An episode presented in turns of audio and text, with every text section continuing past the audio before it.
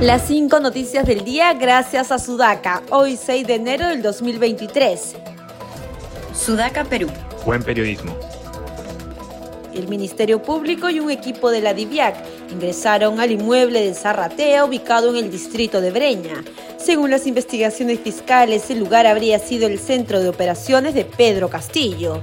La diligencia se ejecutó después de que el juez Richard Concepción Carguancho dispusiera la incautación y deserraje de la vivienda. Desposesión de la casa de Zarratea, el propietario, ocupantes y terceros que se encuentran en su interior. En tanto, la Fiscalía solicita 36 meses de prisión preventiva contra Lilia Paredes y sus dos hermanos.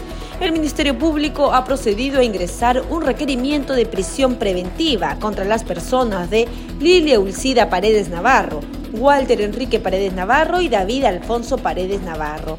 Ello en mérito a las circunstancias que se han producido en los últimos 30 días, que a criterio de este Ministerio Público ha incrementado el peligrosismo procesal, señaló el fiscal Jorge García. El Poder Ejecutivo dio por terminadas las funciones de Karina Ruth Palacios Quincho como embajadora del Perú en el Estado Plurinacional de Bolivia. De este modo se le cancelan a la citada funcionaria las cartas credenciales y los plenos poderes correspondientes a dicha función. A su vez, la ministra de la Producción, Sandra Belaunde, afirmó que la actividad empresarial ha perdido 380 millones de soles, producto de las manifestaciones que se vienen dando en el Perú por la crisis política, sumada a esta pérdida al contexto económico internacional y a la COVID-19. La ministra aseguró una de las principales prioridades durante su gestión es que no haya corrupción y que las personas contratadas sean adecuadas para los puestos.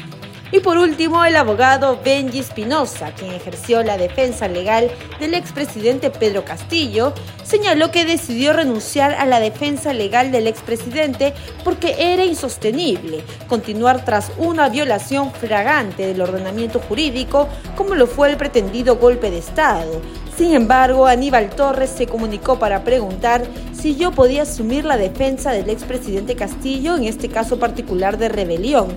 Mi respuesta fue que no, mi renuncia ha sido irrevocable, sostuvo. Sudaca, Perú.